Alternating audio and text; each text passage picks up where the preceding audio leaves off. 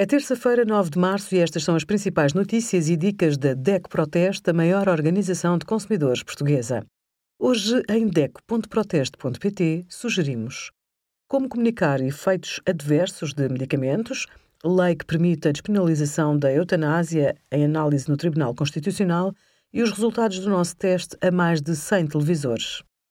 Se nunca sofreu de problemas cardiovasculares e tem colesterol elevado, comece por adotar uma dieta saudável e praticar exercício físico.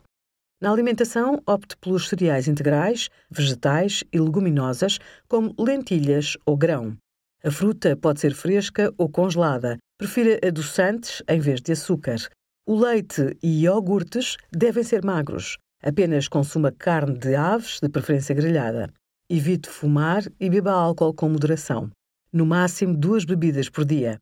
Faça exercício físico com regularidade durante 30 a 60 minutos por dia.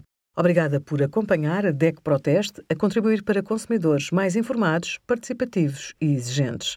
Visite o nosso site em deco.proteste.pt.